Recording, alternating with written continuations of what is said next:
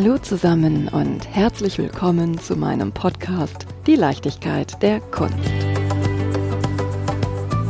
Kunst und Terror. Welche Assoziationen wecken Kunst und Terror bei euch? Denkt ihr an, Kunst sollte ein Signal gegen Terror setzen, wie beispielsweise Banksy in seiner Street Art? Oder denkt ihr eher an von Terroristen zerstörte Kunst- und Kulturwerke wie die Buddha-Statuen in Bamian? Denkt ihr bei Kunst und Terror auch an die Kunst, die geschmuggelt und instrumentalisiert wurde, um terroristische Akte zu finanzieren? Oder an die sensible Darstellung von Menschen, die ihr Leben für ihre Überzeugung aufs Spiel gesetzt haben, wie in Richters Zyklus 18. Oktober 1977? Denkt ihr an für immer im Gedächtnis verankerte terroristische Situationen wie den 11. September, verknüpft mit ikonografischen Bildern, als Beispiel Thomas Höpkers Fotografie 9-11 oder Thomas Ruffs JPEG NY01? Oder denkt ihr gar an künstlerische Reaktionen auf Terror, wie beispielsweise die Schießbilder von Niki de Saint-Phal? Wobei, bei ihr bin ich mir gar nicht sicher, ob die Schießbilder aufgrund einer politischen Situation oder als Antwort auf ihre Biografie entstanden sind. Besser ist es, wenn ich mir für diese Fragen einen ganz besonderen Experten zu Rate ziehe.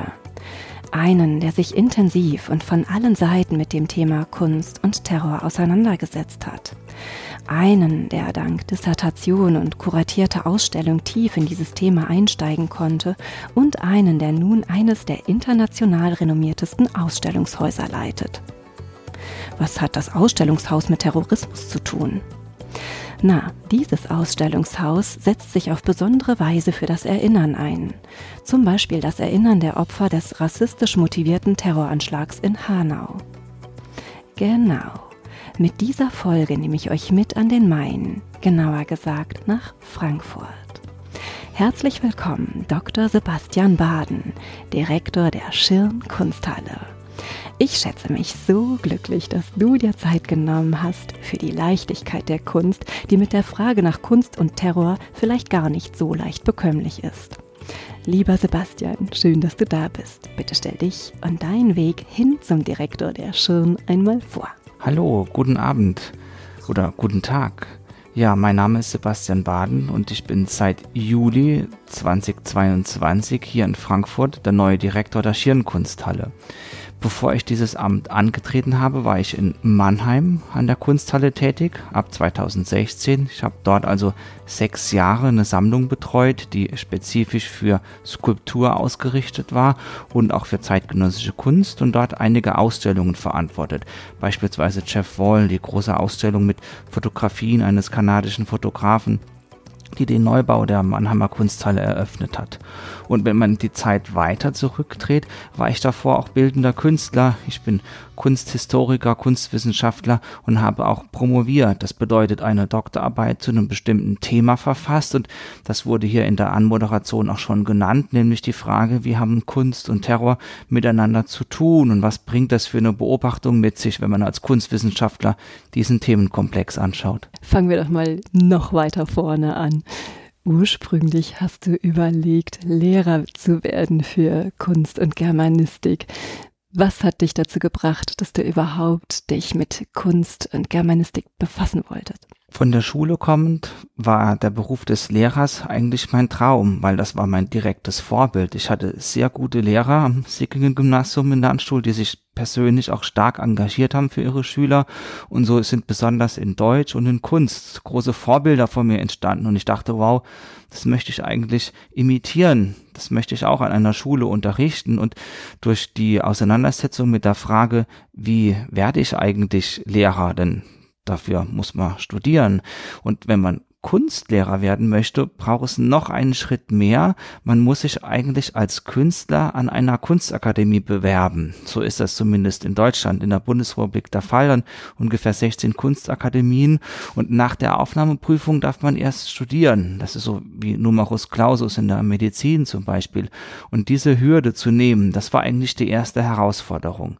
Warum ich das wollte, hat einen interessanten Grund, denn ich habe als Schüler immer wieder bei Wettbewerben teilgenommen. Das bedeutet, der Bundesverband der Volksbanken, Raiffeisenbanken gibt seit ungefähr 1968 jedes Jahr ein Wettbewerbsthema aus. Das begann eigentlich mit der Mondfahrt und hat jedes Jahr ein wichtiges, auch gesellschaftspolitisches Thema. Und ich habe als Schüler mich damit beschäftigt und wir hatten in unseren Klassen da auch immer wieder teilgenommen. Und irgendwann bekam ich nicht nur einen einfachen Preis, meistens waren das 100 Mark, sondern es gab ein Stipendium. Das bedeutet einen Kurs, einen akademischen Kurs mit anderen Schülerinnen zusammen, die den gleichen Preis gewannen. Und dann bin ich Hans Daucher begegnet. Es war damals der Professor für Kunstpädagogik an der Universität in München, der dort den ersten Lehrstuhl für dieses Fach überhaupt ins Leben gerufen hatte in Deutschland. Und der hat dann zu mir gesagt, ja, wenn du schon an die Schule gehen willst, dann nimm doch die Kunst gleich mit und schau, so und so bereitet man eine Mappe vor, das kannst du dafür tun. Und das war so eine unglaublich motivierende Persönlichkeit, dass er mich damit angesteckt hat, nicht nur Kunst zu schaffen, sondern andere eigentlich zu motivieren, das Gleiche zu tun.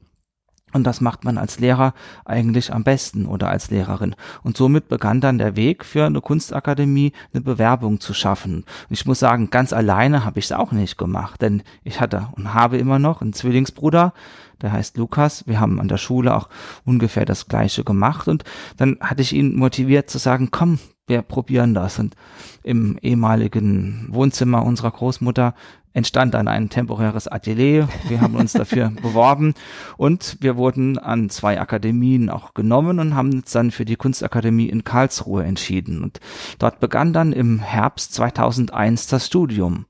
Und das ist ein Punkt, der noch auch mal zur Ausgangsfrage zurückführt, Kunst und Terror. Der Herbst 2001, das war also Oktober nach dem September und wir hatten im September eine Interrail-Tour gemacht und wurden während dieser Zeit eben Zeugen der Anschläge in den USA, besonders eben der starken Bilder der Anschläge auf das World Trade Center in New York und diese politische Gewalt, die hat mich dann seither immer wieder beschäftigt als Künstler, als Kunsthistoriker und letztlich auch dazu geführt, dieses Forschungsthema zu finden. Ja, ich habe bei der Recherche über dich auch herausgefunden, wir sind ein Jahrgang und verbringen quasi die Hälfte unseres Lebens mit dem Gefühl des Terrors im Nacken oder ja, sich damit beschäftigen zu müssen auch und habe mich gefragt, was das mit dir gemacht hat. Ja, der Terrorismus als Begriff war mir erst vertraut oder wurde mir vertrauter mit der Beschäftigung. Vorher, vor dem Studium, hatte ich mit diesem Thema wenig zu tun. Es liegt vielleicht daran, dass ich in der Region aufgewachsen bin, in Südwestdeutschland, in der Pfalz, an der Grenze zum Saarland, wo die politische Gewalt in der Form, wie man das als RAF-Terrorismus kannte, nicht so präsent war. Aber es war was ganz anderes präsent, nämlich die US Army und die Ramstein Airbase. Das war ein Ort, der hat für die Menschen der Umgebung Lohn und Brot gebracht. Das war also zunächst natürlich nach dem Krieg für alle Menschen dieser Region eine Besatzungsmacht, aber es war auch eine Macht der Befreiung. Und das war immer das Thema, dass eben die Amerikaner das Dorf befreit haben gegen die Nazis und dadurch die Wehrmacht weichen musste. Das war in der Nähe zu Frankreich sowieso nochmal eine andere Situation. Und da hat man mit der US Army eine positive Bedeutung assoziiert. Das Ammunition Depot war bei uns hinterm Haus und diese Beschäftigung mit der Geschichte der Bundesrepublik, mit dem Zweiten Weltkrieg und auch der eigenen Familie, das stand damals eigentlich als Schüler wesentlich stärker im Vordergrund und auch Fragen der Revolution 1848, wie ist die Bundesrepublik entstanden, nachdem 100 Jahre lang immer wieder Kämpfe um Demokratie stattfanden. Und diese, wenn man so will, Politisierung, die war für mich als Jugendlicher ganz wichtig. Die wurde dann auch im Unterricht in Deutsch beispielsweise hervorgehoben und über Literatur und über bildende Kunst habe ich den Weg kennengelernt, sich mit einer Gesellschaft auseinanderzusetzen und mit Fragen, die das tägliche Leben, die Vergangenheit und auch die Erinnerung belangen. Und somit hat der Weg sicherlich angefangen, sich intensiver mit Kunst und ihrer Geschichte zu befassen. Und warum nicht Politik? Weil das kreative Schaffen in der Politikwissenschaft anders ausfällt und diese Freiheit, selbst eine Meinung zu formulieren, ein Objekt zu schaffen, das total unnütz ist, das ein Bild, das vielleicht gar niemandem gefallen muss, zu schaffen, weil es mir gefällt, weil es meinen persönlichen Ausdruck transportiert.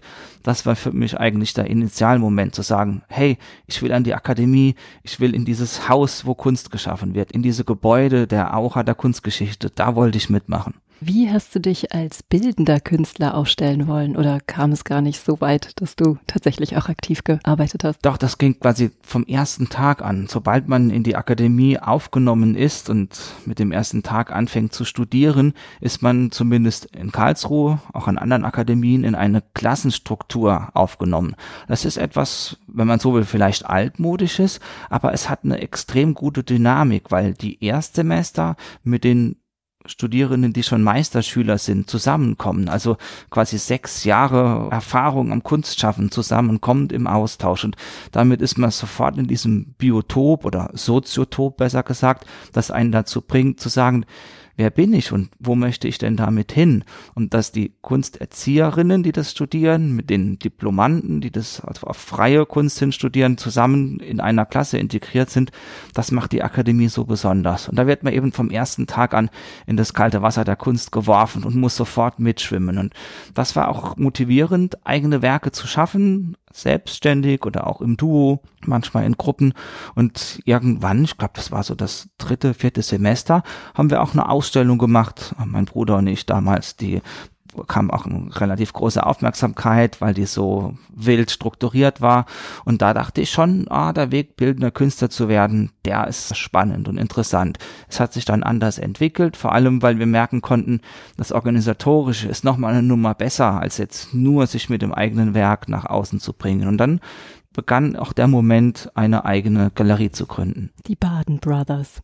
Den Namen eurer Galerie musst du aussprechen. Ja, Fernbahn-Gurbrü-Station, benannt nach einem Bahnhof in der Schweiz, den mhm. es aktuell leider nicht mehr gibt. Beide Orte, Fernbalm und Gurbrü, gibt es aber noch. Die wurden eben zusammengeschlossen mit diesem einen Bahnhof und auch als Verbandsgemeinde. Es ist eine interessante geografische Lage in der Schweiz äh, zwischen dem Kanton Bern und dem Kanton Solothurn und Neuchâtel. Da findet man den sogenannten Röstigraben. Die Metapher steht eben für den Unterschied zwischen der deutschsprachigen und der französischsprachigen Schweiz und das lappt da so über und war auch interessant festzustellen, dass es da Sprachunterschiede und auch Unterschiede des Weltbildes gibt. Und dieser nahezu unaussprechliche Namen hat uns fasziniert, denn wir wollten das Unternehmen nicht Baden nennen. So hieß in Karlsruhe alles vom Wein bis zum Dekoladen. Und dieser ungewöhnliche Name, der wurde dann zu unserem Branding. Ist es auch spannend für euch gewesen, weil ihr ja auch an einer deutsch-französischen Grenze deutsch-französische Sprache gewohnt und aufgewachsen seid? Aber man hört bestimmt, dass dieser Dialekt, der damit verbunden ist, also das Westpfälzische, das sich dem Saarländischen ganz stark annähert und das sich ähnlich anhört, das war schon mit frankophonen Begriffen geprägt. Aber man musste das trotzdem lernen. Also ich würde mal sagen, die Französisch-Lektionen waren schon das Härtere in der Schule. Welches war dein Medium als bildender Künstler? Hast du da schon was feststellen können für dich? Ja, das ging stark zum Installativen, also zu einem transmedialen Gebrauch, wo man es schafft, bestimmte Ideen über Malerei, Fotografie und Skulptur zusammenzubringen. Also wenn man so will, die Kulisse, die äh, Installation, die eine Erzählung aufbaut. Das hat mich fasziniert und damit haben wir dann gearbeitet. Ich hätte ja vermutet, um Direktor eines äh, international so renommierten Ausstellungshauses zu werden, sollte man Doktor, Doktor, Doktor der Kunsthistorie und so weiter sein. Und dann habe ich überlegt, eigentlich ist es ja ganz spannend, wenn man Pädagoge ist, ist ein Vermittlungsanspruch da. Als bildender Künstler im Bereich der Installation hast du auf jeden Fall was mit Raumgestaltung zu tun. Schon eine optimale Voraussetzung, oder? Ja, die Hybridität, die ja heute auch in vielen Bereichen gefordert wird, insbesondere auch, wo wir in der Theorie zum Beispiel von Postkolonialität sprechen oder dekolonialen Prozessen, da ist eigentlich ein hybrides Dasein ziemlich gut, weil man viele Perspektiven vereinen kann und die helfen einem wieder, immer wieder, sich mit Differenzen zu beschäftigen und Unterschiede wohlmeinend zu erfahren. Und das tut der Sache gut. Als bildender Künstler konnte ich also feststellen, was es heißt, ein eigenes Werk zu schaffen und dafür auch fette Kritik einzufahren in der Klassenbesprechung.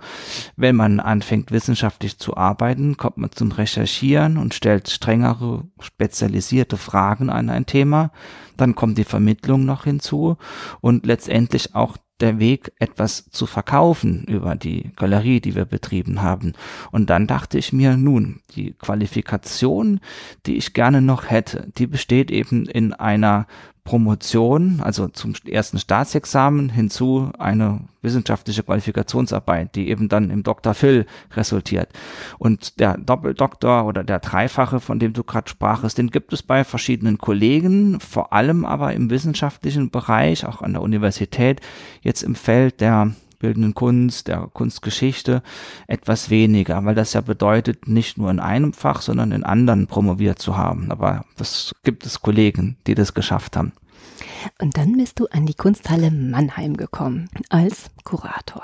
Ja, das war gar nicht so einfach, dorthin zu kommen. Man muss sagen, es war ein relativ harter Schicksalsschlag, an der Staatlichen Hochschule für Gestaltung in Karlsruhe zu arbeiten. Das waren wunderbare sechs Jahre als Assistent von Beat Wies. Er war als Kunsthistoriker der Nachfolger von Hans Belting und hat mich dann als Assistent angenommen. So konnte ich sowohl die Promotion fertigstellen als auch lehren und forschen und mit ihm zusammenarbeiten. Und nachdem die äh, Hochschule umstrukturiert wurde, auch mit einem neuen Rektor, wurden verschiedene Stellen geändert, auch eben meine und dann war es an der Zeit, sich eine neue Perspektive zu suchen. Und plötzlich kam diese Option. Es gab, wie man so sagt, ein Headhunting. Ich durfte mich für diese Stelle bewerben. Es war ein aufwendiges Bewerbungsverfahren und dann hatte ich plötzlich den Moment, dass ich äh, vor dem Gremium saß und meine Ideen vorgestellt habe. Und somit kam ich an die Mannheimer Kunsthalle und habe dort wirklich eine geniale Zeit erlebt mit dem Neubau, der eben zum Jugendstilbau hinzukam, mit dem Einräumen der Sammlung und mit dem Vertrautwerden mit allen Objekten, die sich in dieser Sammlung befinden. Also alle wäre jetzt übertrieben, dass ich das wüsste, aber zumindest das, was ich erreichen konnte, damit habe ich schon gearbeitet davon war so viel zu lernen. Es war eine sehr spannende Zeit. Erzähl, was hast du mitgenommen? Ja, zunächst einmal die Frage, wie wird Skulptur gelagert? Wie wird sie transportiert? Und was bedeutet der Unterschied zwischen einem Objekt, das in einem Haus sich befindet, oder eben der sogenannten Außenplastik? Denn es gab eine Zeit, wo gerade in der Bundesrepublik nach dem sogenannten Wirtschaftswunder der 60er, 70er Jahre ein enormer Boom stattfand, wo Künstlerinnen, vor allem Künstler, in dem Fall waren es männliche Kollegen, mit Aufträgen in enormer Größe bedacht wurden, um den öffentlichen Raum mit ihren Werken zu bestücken. Und das ist alles jetzt 40, manchmal sogar 50 Jahre her. Die Objekte brauchen Betreuung, die müssen gepflegt werden und vor allem ändert sich auch der öffentliche Raum. Das bedeutet wiederum, wenn der sich ändert, ist die Skulptur plötzlich an der Stelle falsch oder muss weggesetzt werden an einen neuen Ort oder ganz entfernt werden, dann fragt man, ja, da gibt's auch Urheberrechte, da gibt's Ensembleschutz, lebt der Künstler noch oder gibt es Verwandte, Erben, die sich um das Werk kümmern und vor allem kümmern die sich um Urheberrechte, denn meistens gehört das Objekt ja der Stadt und wenn es der Stadt gehört, dann war es meistens auch in Obhut der Kunsthalle. Und das waren strukturelle Fragen, die mir gezeigt haben, wie sich unser öffentlicher Raum ändert. Und ich muss auch sagen, eine gewisse Respektlosigkeit vor der Kunst in der öffentlichen Verwaltung ist mir aufgefallen und dann habe ich mich dafür eingesetzt, dass sich das ändert. Also die Leute gesucht, die Ansprechpartner und ihnen gesagt, hey, ich bin hier zuständig für die Skulpturen unserer Stadt. Wenn hier Planungen im öffentlichen Raum stattfinden, wäre ich zumindest gerne eingebunden und möchte mithelfen zu suchen, was für eine Lösung findet man denn, wenn eine Fußgängerzone zum Beispiel neu gemacht wird. Und ich habe mich so fast wie als Kämpfer der Entrechteten gefühlt, weil niemand mehr die Kunstwerke wollte. Und ich dachte, gut, die können jetzt nicht einfach ins Depot. Ich will die eigentlich zu einem neuen Leben erwecken. Und das war schon fast ein Don Quixotischer Kampf gegen Windmühlen, aber an bestimmten Stellen ist es mir auch gelungen. Und ich habe die Kunsthalle jetzt einen Moment verlassen. Man kann schon sagen, fast zu einem Höhepunkt, wo ich die Sammlung kennenlernen konnte, eine tolle Ausstellung gemacht habe und auch die Werke in den öffentlichen Raum wieder begann zurückzuführen. Und ich hoffe, die Kollegen arbeiten daran weiter. Mit Sicherheit. Magst du mir noch ein paar Sätze zu deiner Doktorarbeit erzählen? Ja, das führt uns jetzt wieder zurück zur Kunstgeschichte und zur Theorie und der Frage, wo kommt die eigentlich her, die Kunstgeschichte, und was schreibt sie auf? Und wie ist dieses Aufschreiben ein politisches Schreiben, nämlich die Niederschrift von Machtverhältnissen? Und ich habe mich gefragt, wenn wir in einem Jahr wie dem Jahr 2001 von Terroranschlägen wie dem 11. September überrascht werden, dann interessiert mich, wo kommen die her? Aus welcher kulturhistorischen, sagen wir mal, Kollision entsteht, so eine Aggression, die sich mit diesem Anschlag entbirgt. Und was bedeutet das für die Ästhetik in der Kunstgeschichte? Und dann habe ich den Weg des Begriffs zurückverfolgt. Zunächst einmal die Frage, Terror selbst ist ein lateinisches Wort. Das bedeutet Angst, Unsicherheit und Schrecken und diente eigentlich eher in römischen Zeiten auch zur Abschreckung von Straftätern zum Beispiel. Aber die römische Kirche hat sich das angeeignet. Terror ist also ein Begriff, der im Christentum genutzt wurde, um auch die Sünder zu strafen, um zu sagen, wer sich nicht den Gesetzen der Moral der Welt, der katholischen Welt in dem Fall, der europäischen, auch ganz spezifisch, nicht entsprechend verhält, der kommt in die Hölle und ins Fegefeuer. Und deshalb war auf den Kirchen diese Situation sichtbar. Wenn man so durch Tümpern durchgeht, sieht man Christus, der Weltenretter, links die Engel und rechts eben die Verdammten. Und diese historische Umwandlung eines alten Begriffs in die Neuzeit, die fand zu einem ganz besonderen Moment statt, nämlich mit der Französischen Revolution als 1789 die Revolution begann und die Jakobiner im Parlament, im, in der französischen Nationalversammlung anfingen, die Herrschaft an sich zu reißen, wurden zwei Begriffe geprägt, die tatsächlich mit dem christlichen Terror zu tun hatten, nämlich Vertu und Terreur, also Tugend und Terror. Denn Terror allein bringt er nichts, er braucht eine Zweckgerichtetheit und irgendwie ein Manifest hinten dran. Und das war eben die Tugend, dass äh, Robespierre gesagt hat, wir wollen, dass der neue Bürger dieser Republik die Tugend mit sich bringt. Und wenn er das nicht tut, dann kommt eben die Gewalt ins Spiel. Dann wird entweder exekutiert oder es wird umgeschult, umgelernt. Und dieses Umlernen, das waren fünf intensive Jahre bis 1794, als die Revolution dann scheiterte. Aber innerhalb dieser Zeit gab es eine ganz starke Ausprägung von politischer Propaganda. Es musste ja die Tugend und das Volk gebracht werden. Das wurde mit Drucken, mit Druckgrafik geschafft, die zu der Zeit sehr hoch aufgelegt wurde und auch übersetzt wurde.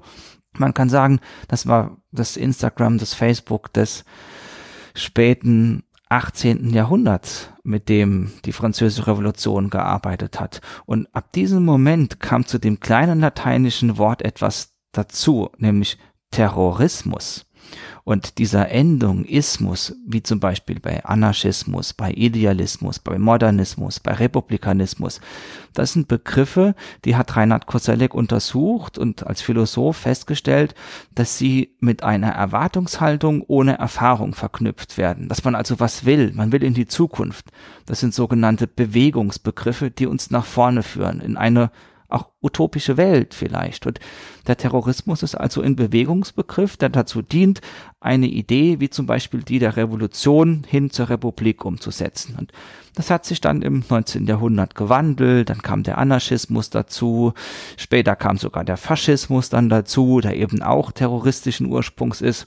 In der Zeit um 9-11 ist es der Islamismus, es kam auch der Sozialismus in der Zeit dazu. Also diese Begriffe, die mit dem Wort Ismus geprägt sind, haben meistens auch mit Änderungen in der Sozialstruktur zu tun, mit politischer Gewalt zu tun.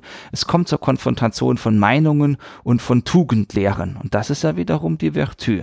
Und sich damit zu beschäftigen war spannend. Vor allem dann die Frage, wie gelangt denn dieser Begriff Terrorismus in die bildende Kunst, also in die Ästhetik oder in die ästhetische Theorie?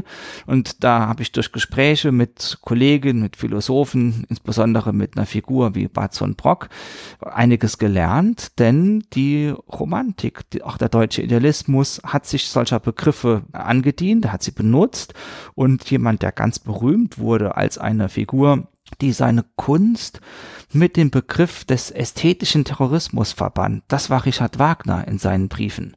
Und dieser romantische Revolutionär, der ja in Dresden noch die Revolution zumindest erzählt er das, mitbegleitet hat und dann durch seine Musik, seine Opern extreme Berühmtheit erlangte, bis heute, der hat sich mit diesem Begriff befasst und in seinen Schriften gesagt, nun, ich will in Paris Erfolg erzielen. Das gelingt nur, nur als künstlerischer Terrorist. Und damit kann man ganz gut erkennen, wie dieser Begriff im 19. Jahrhundert in die ästhetische Theorie hineingelangte. Und um den Bogen ein bisschen abzukürzen, Karl-Heinz Stockhausen, der dann über die 9-11-Anschläge gesagt hat, äh, das sei das größte Kunstwerk im ganzen Kosmos, das es jemals gegeben habe, der stand selber in der Tradition dieser künstlerischen Avantgarde, wie man sie nennt, also in einer Reihe von Künstlerinnen, die sich damit beschäftigen, Gewalt als Medium der Veränderung zu begreifen, und zwar im ästhetischen Sinne, im künstlerischen Sinne. Und diese Geschichte von sagen wir mal, mehr als 200 Jahren revolutionärer Gewalt und ihrer Ästhetisierung. Die habe ich in dieser Arbeit neu aufgerollt und geguckt, wie hat sich das entwickelt und welche Künstler haben darauf auch reagiert. Und jemand wie Gerhard Richter, der hier eingangs schon erwähnt wurde, hat eben ein besonders umfangreiches Werk geschaffen, das die Themen wie politische Gewalt und auch das Wort Terrorismus aufgreift, wobei man sagen muss, das Wort ist sehr kritisch zu betrachten heutzutage. Es ist eine Feindbildkonstruktion. Das Wort wird genutzt, um andere Menschen, in dem Fall meistens Attentäter, als politische Feinde zu markieren und oftmals auch ganz ohne, ohne Grundlage. Es wird oft als Vorurteil auch aufgebracht. Und deshalb ist es umso wichtiger, hier kritisch geschult zu sein. Da gibt es doch auch einen Begriff für Mindbombs. Ja, die Mindbomb, das war ein Wort, das habe ich von Greenpeace gelernt. Wie kann man als NGO eine Weltgemeinschaft dazu bringen, sich für ein bestimmtes Problem zu interessieren, aufmerksam, sensibel zu werden für Ungerechtigkeit. Und die Medienstrategie, man nennt sie auch Guerilla-Marketing, die bringt einen Begriff hervor, den Rex Weiler als Mindbomb oder Mindbombs bezeichnet hat. Also Fotos von Aktionen, die enorm riskant waren, wo man sein Leben aufs Spiel setzt und damit einer Öffentlichkeit zeigt, hey, das Problem ist so groß, dass ich mich fast dafür opfere oder sogar schon dafür geopfert habe. Und das wäre ja dann ein Martyrium für ein ökologisches Problem. Und interessanterweise führt uns das schon wieder in die Gegenwart zu den Aktivistinnen der letzten Generation, die mit ähnlichen Strategien operieren, wie Greenpeace das zur Gründungszeit gemacht hat. Also du meinst Schlauchboot vor Walfangboot versus Tomatensuppe auf Money. Ja, diese Form der Mobilmachung, der Öffentlichkeit, der öffentlichen Aufmerksamkeit, das ist eine Strategie, die nennt man in der Medientheorie Guerilla Marketing. Magst du die Hintergründe von Greenpeace einmal erklären? Nur die Entstehung von Greenpeace ja aufzurollen, wird vielleicht etwas zu stark ins Detail führen, aber eine Umweltorganisation, die es in den 70er Jahren oder Anfang der 70er schafft, überhaupt den Begriff der Umwelt als Ökosystem, das geschützt werden muss, aufzubringen, das war was Revolutionäres, was Neues. Das war ja eine Zeit, in der man überhaupt angefangen hat, Erdöl massiv zu verarbeiten, also fossile Ressourcen für die Gewinnung von Energie und die Produktion von Rohstoffen wie Plastik zu verwenden. Diese Fragestellung führt uns zum Beispiel auch jetzt im Sommer in die Ausstellung Plastic World, wenn hier im Jahr 23 äh, Martina Weinhardt in der Schirn eine Ausstellung zeigt, die genau das Thema, was macht eigentlich Erdöl wichtig als Rohstoff für Kunst, nämlich für Plastik. Das spielt da auch mit rein und Greenpeace ist entstanden eben als eine Bewusstseinsorganisation, der sich auch Künstler wie Joseph Beuys angeschlossen haben. Und Joseph Beuys war vielleicht gut weniger ein Greenpeace-Mitglied als ein Mitglied der Grünen muss ich etwas differenzieren, aber er hat die Partei, die Bündnis 90 Die Grünen mitgegründet und wollte sich eigentlich auch in den Bundestag wählen lassen. Das hat nicht geklappt, aber die Mindbomb, von der wir ja bisher sprachen, ist eben Teil dieser Zeit, ein englischer Begriff, die Gedankenbombe, die eine Aktion auf den Punkt bringt, nämlich im Geiste, in der Vorstellung der Betrachterinnen eine Explosion auszulösen, in der Wahrnehmung einen Erkenntniseffekt zu schaffen. Und das ist ja ganz wichtig, dass ich was lerne und dann meine Meinung auch ändere, mein Verhalten ändere und zwar hin zum Positiven, sozusagen, um die Welt zu retten. Es klingt ja erstmal paradox. Gedankenbombe. Bombe hat etwas Gefährliches, etwas, was man eigentlich nicht will. Gedanken, autonom, Selbstständigkeit. Tatsächlich ist es geeignet, dass man militärische Begriffe für die Alltagssprache verwendet. Auch Blockbuster für eine Ausstellung ist ein militärischer Begriff für die Sprengung eines Häuserblocks.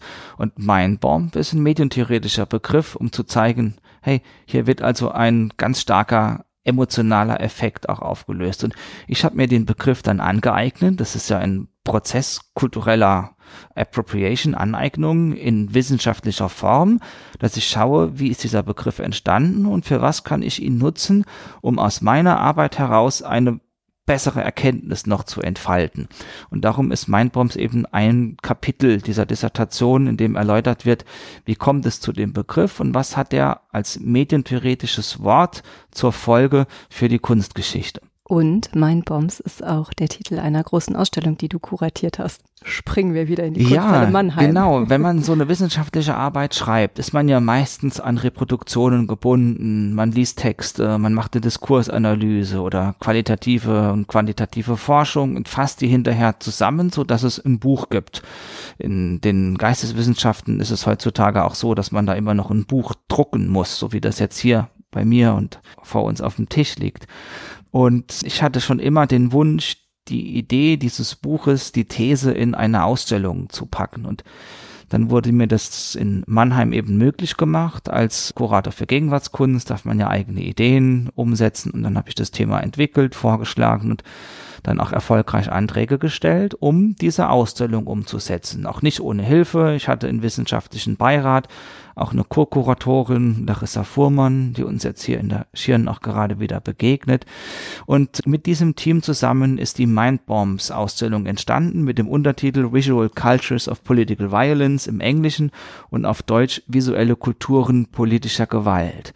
Man hört schon, der Begriff Terror steckt da nicht drin. Mhm. Das war für uns eben ganz wichtig, nicht mit dem Terrormarketing zu betreiben, sondern dieses Wort Terrorismus kritisch zu hinterfragen, mit Hilfe von Kunstwerken und von Dokumenten, von kritischen Beiträgen auch im Katalog.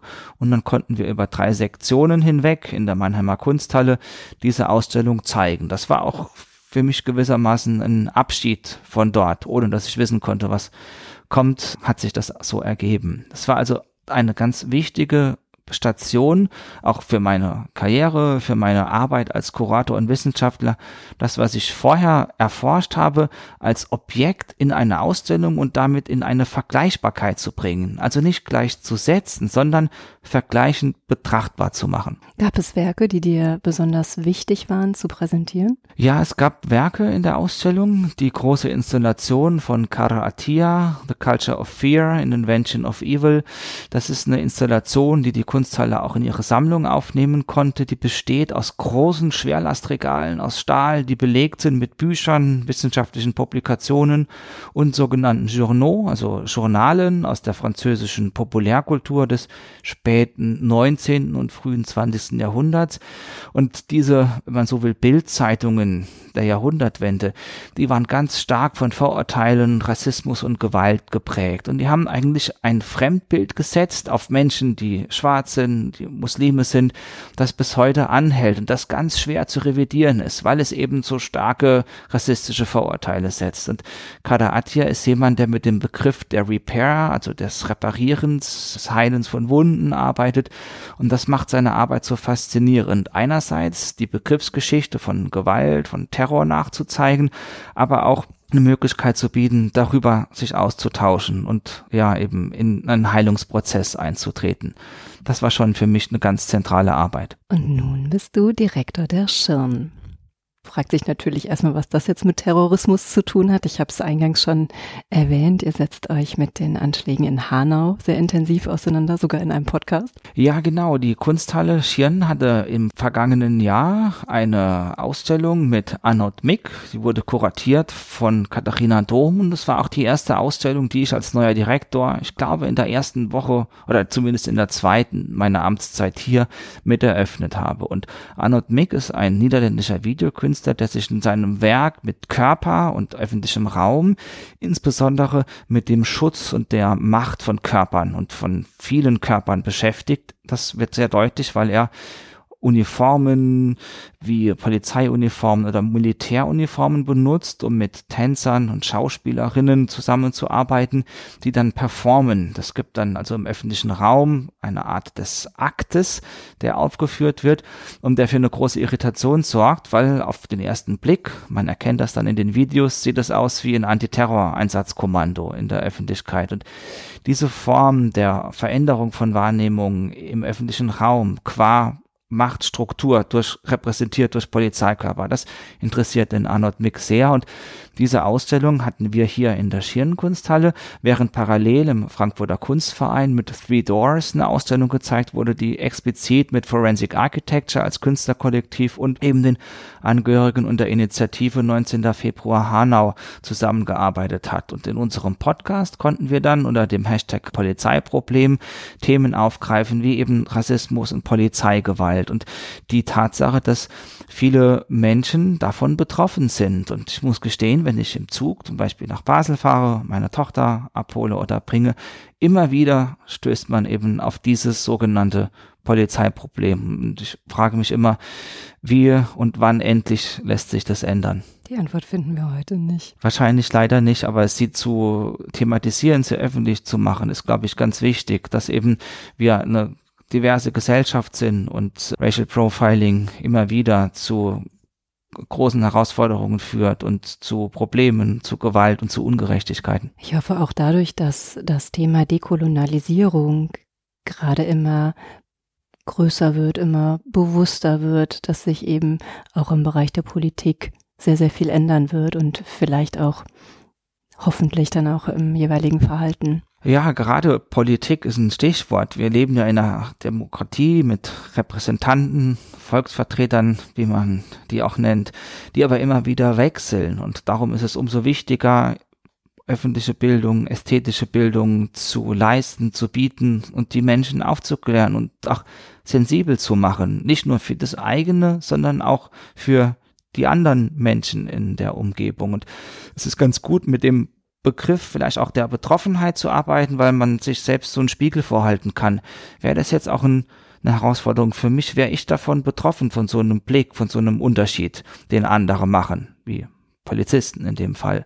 Und das, glaube ich, kann man in einer Kunstinstitution sehr gut vorführen, wie Unterschiede gemacht werden und vor allem, wie man sie lernend überwinden kann. Das ist auch Teil der Schulausbildung, darum wollte ich ja auch mal Lehrer werden.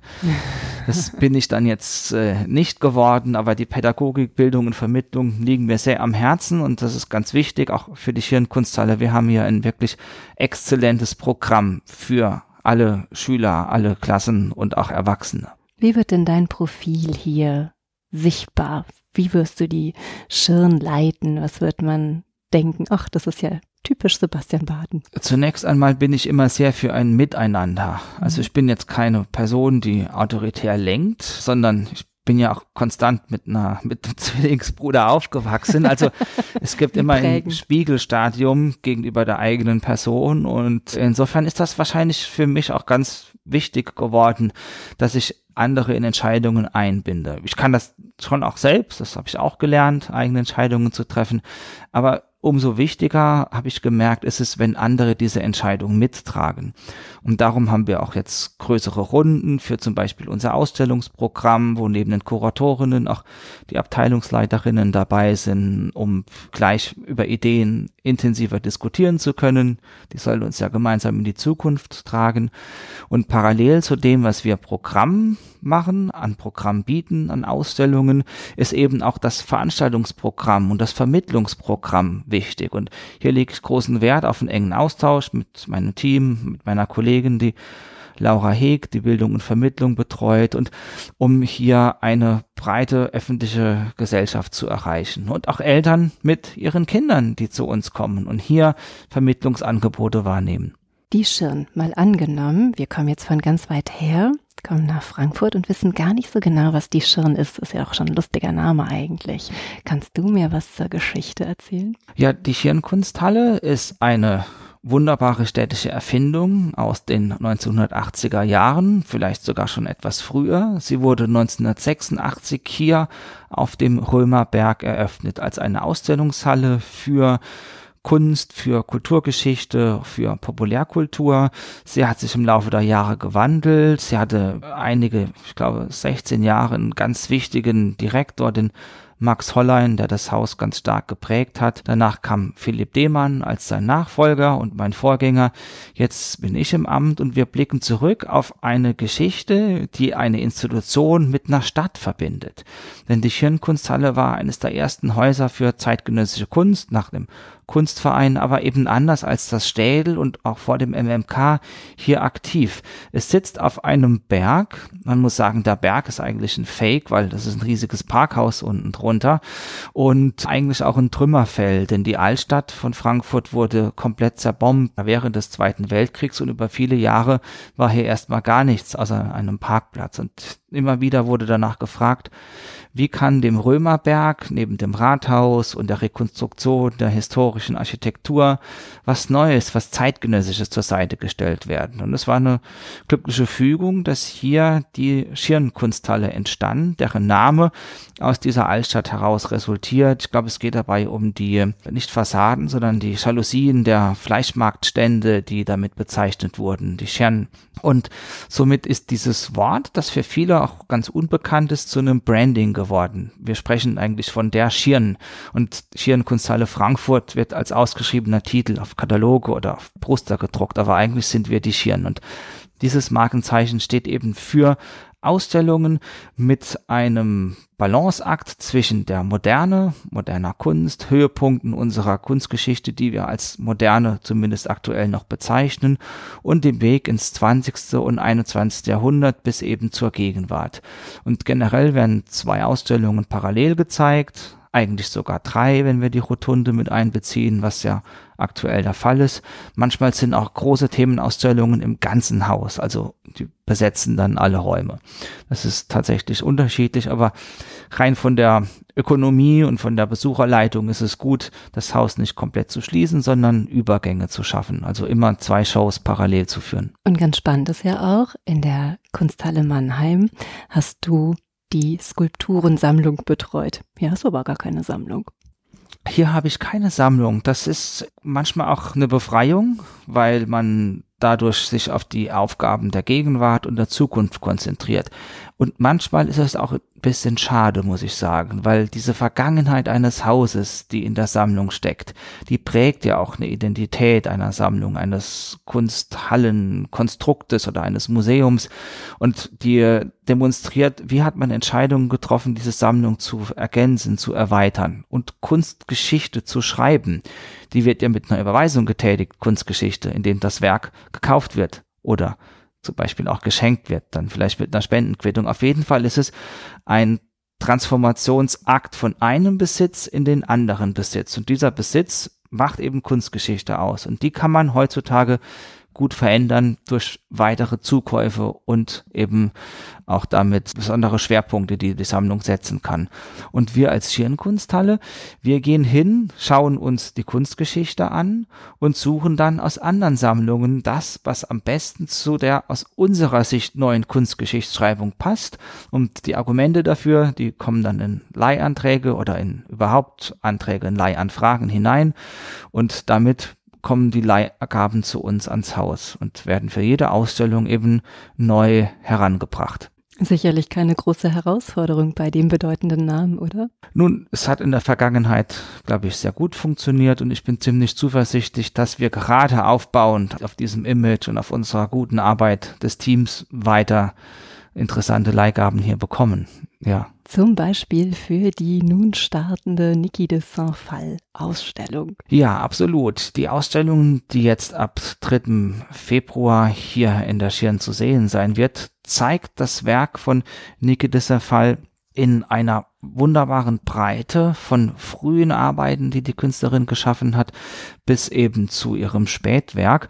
Und wer ganz neugierig ist, findet die Ausstellung oder fand sie schon in Zürich. Wir übernehmen die Werke, zumindest die meisten, stellen sie in verschiedene, zum Teil neuere Zusammenhänge und bringen aber damit einen Gesamtzusammenhang zur Ansicht. Also wie hat Nikita Safal ihren Weg zur Kunst gefunden? Wie hat sie sich selbst definiert als Künstlerin, als Frau in einer Zeit, wo in vielen Ländern in der Schweiz noch um Demokratie, Rechte, Wahlrechte für Frauen gekämpft wurde, wo es darum ging, dass man eben die Gesellschaft mitbestimmt und nicht nur an der Seite zum Beispiel eines Partners, eines Mannes sich befindet.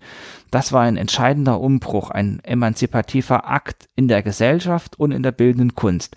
Und das macht die Ausstellung sehr deutlich. Ich glaube, dass Niki de Saint-Fall viel mehr war als das, was man vielleicht über die unbekümmert, fröhlich wirkenden Nannas vermuten könnte. Kannst du mir ein bisschen was zu ihrer Biografie erzählen? Ja, sie hat als Künstlerin eben verschiedene Kontinente auch erlebt. Sie ist in den USA aufgewachsen, ihre Mutter war Französin und sie hat damit schon zumindest zwei Kulturbereiche kennengelernt. Und es war so, dass sie eben zur Kunst fand über verschiedene Wege. Sie hat sich einem Künstlerkollektiv, wenn man so will, angeschlossen. Sie hat in New York gearbeitet. Sie ist nach Paris letztendlich, um dort mit den Künstlern um Jean Tinguely zusammenzuarbeiten. Ein französisch sprechender Schweizer Künstler, den sie kennengelernt hat, nachdem sie sich von ihrem ersten Mann getrennt hat. Und diese Auseinandersetzung oder vor allem diese Begegnung, die Erweckung durch die Kunst der anderen.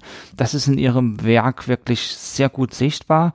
Sie hat experimentiert zunächst einmal mit Spielzeugfiguren, mit Objekten, die sehr stark an Bricolage, an kleine Skulpturen erinnern. Und das hat sie immer weiter ausgebaut. Und sie hat angefangen zu malen und dann die Dinge miteinander kombiniert, also gemalte Skulpturen geschaffen. Und das wären ja auch eben die Nanas als Frauenfiguren, die spielerisch anmuten, was wiederum in einer breiten äh, Gesellschaft, in der Populärkultur sehr gut ankam und für sie auch eine Möglichkeit war, Geld zu verdienen, um andere größere Projekte zu finanzieren, also die großen Nanas zu bauen oder überhaupt ihre Kunst allgemein zu schaffen.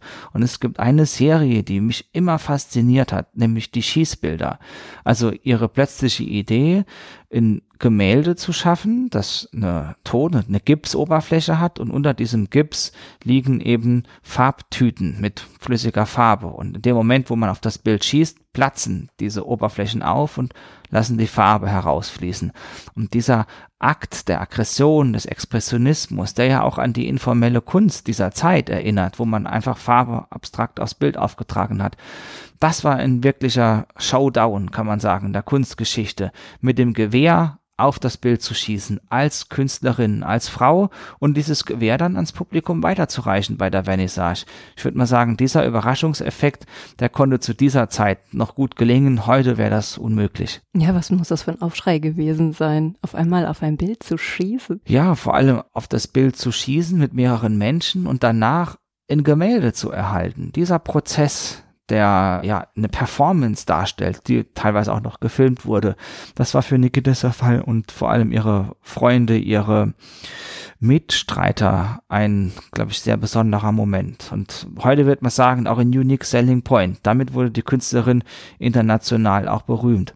Sie kommt ja aus einem recht vermögenden Haus bisschen Schwierigkeiten mit ihrem Vater, soweit ich weiß. Ja, es war ein sehr angespanntes Verhältnis, auch durch Gewalt geprägt, das die Künstlerin sicherlich als ein Trauma auch begleitet hat in ihrem Werk und das an vielen Stellen dadurch, dass sie Kunst geschaffen hat, auch zu einer Bewältigung fand. Meinst du auch diese Häuser, in die man wirklich reinsteigen konnte? Es gibt verschiedene Werke, die großen Gebäude, die du jetzt meinst, gehören zu dem sogenannten Tarotgarten in der Toskana. Das sind also Skulpturen, die wurden begehbar gestaltet, die sind bunt geschaffen auf einem Drahtgerüst mit Pappmaché und Lack überarbeitet oder mit Gips und Lack. Und das bedeutet wiederum auch ein Verhältnis zu ihrer Mutter. Ich glaube, sie hatte zu beiden Elternteilen ein sehr angespanntes, teilweise schwieriges, liebevolles Verhältnis. Aber das ist prägend für ihr Werk und Kunstgeschichte sucht ja immer nach Argumentationen. Wie kann man begründen, warum die Künstlerin dies oder jenes geschaffen hat? Da möchte ich jetzt ungern psychologisierend sein.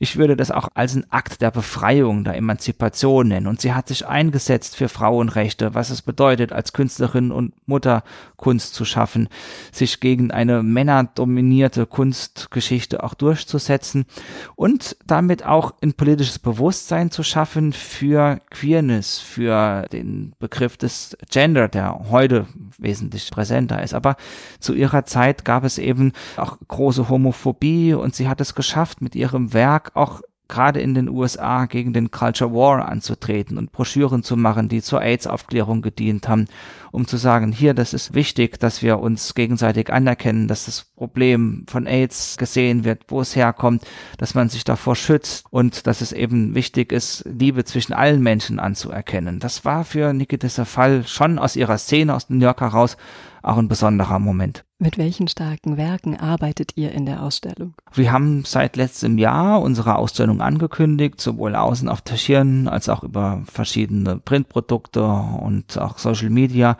gibt es ein Key Visual, das ist die bunte Nana-Figur, die wirklich eindeutig der Künstlerin zuzuordnen ist.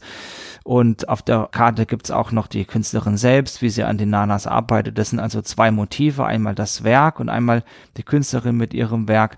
Das ist schon ganz stark in der öffentlichen Wahrnehmung, die wir aber eben auch verändern wollen. Und über das Key Visual, denke ich, adressieren wir ein großes Publikum, dem wir dann in der Ausstellung erzählen können, wie hat sich diese Künstlerpersönlichkeit tatsächlich entfaltet? Welche Einflüsse sind abzulesen und wen hat sie auch beeinflusst? Und gerade im Katalog und um die Ausstellung herum werden diese Einflüsse sichtbar. Wir zeigen zum Beispiel die Künstlerin Monster Chatwind, eine englische Künstlerin, die in der Schweiz arbeitet, die wird auch in einer Rotundenausstellung präsent und die repräsentiert eine Generation junger Künstlerinnen, die besonders von Niki Fall auch beeinflusst wurden. Auf welche Ausstellung können wir uns denn freuen, die von dir kuratiert sein wird? Ich hatte im vergangenen Jahr sogar schon eine Ausstellung, die parallel zu Gory Gill und Marc Chagall in der Rotunde gezeigt wurde, nämlich die Gemälde, Grafiken und die Glasfassadenmalerei von Amna El Hassan, äh,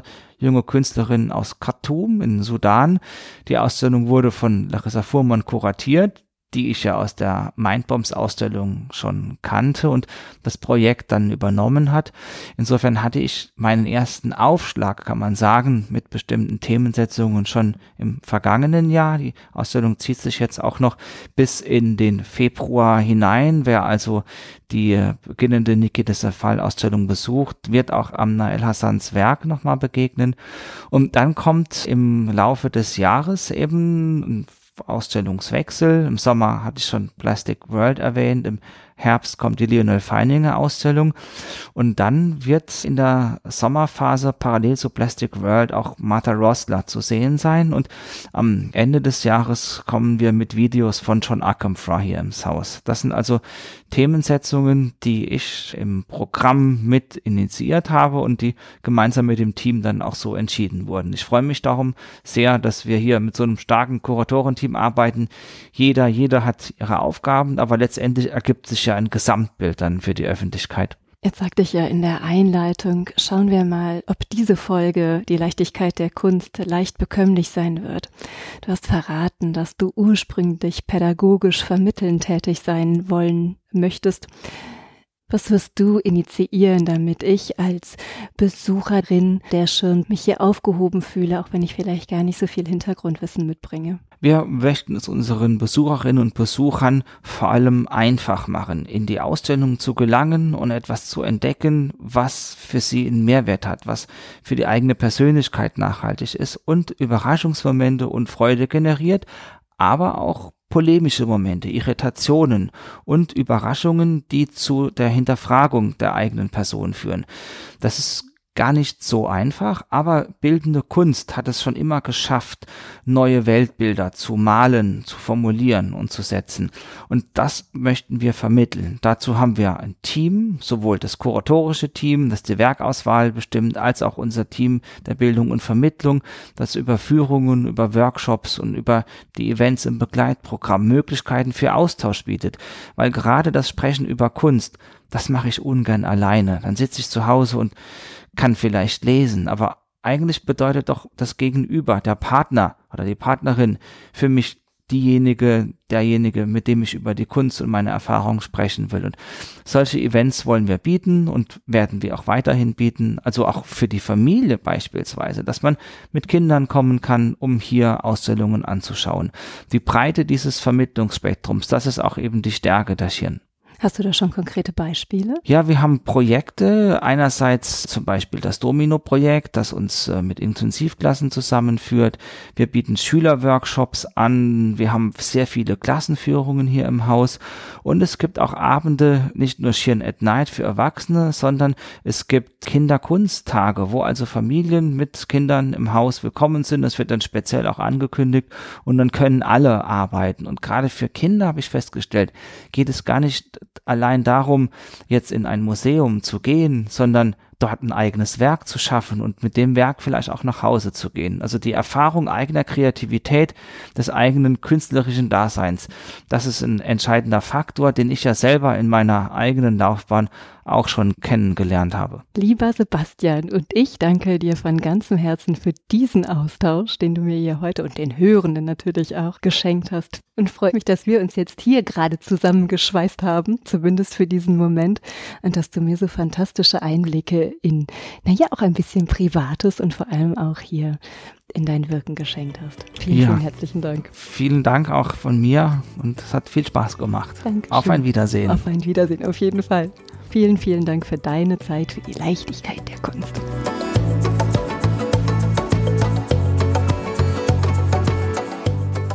Immer auf der Suche nach spannenden GesprächspartnerInnen, die euch und mir die Welt der Kunst entschlüsseln, reise ich quer durch Deutschland. Wenn du die Reisen von Die Leichtigkeit der Kunst unterstützen möchtest, dann freue ich mich sehr über deine Kulturpartnerschaft. Geht auch ganz einfach via paypal.me slash Leichtigkeit der Kunst oder mit einer goldenen, silbernen oder bronzenen Mitgliedschaft über steadyhq.com slash die Leichtigkeit der Kunst. Bedanken möchte ich mich von ganzem Herzen bei allen Hörenden, die bereits die ein oder andere Reise unterstützt haben. PS, ihr möchtet mehr über die Leichtigkeit der Kunst erfahren und mal einen Blick hinter die Kulisse werfen? Dann habe ich einen Tipp. Tragt euch in den Newsletter bei steadyhq.com slash die Leichtigkeit der Kunst ein. Ihr habt Fragen, Anregungen und Feedback? Dann schickt mir gerne eine E-Mail an claudia at die Leichtigkeit der Kunst.de. Und wenn ihr mögt, dann freue ich mich sehr über euer Like und eine Bewertung. Ihr möchtet weitere Informationen? Dann schaut auf meiner Website unter www.dieleichtigkeitderkunst.de. Und nun von Herzen Dank.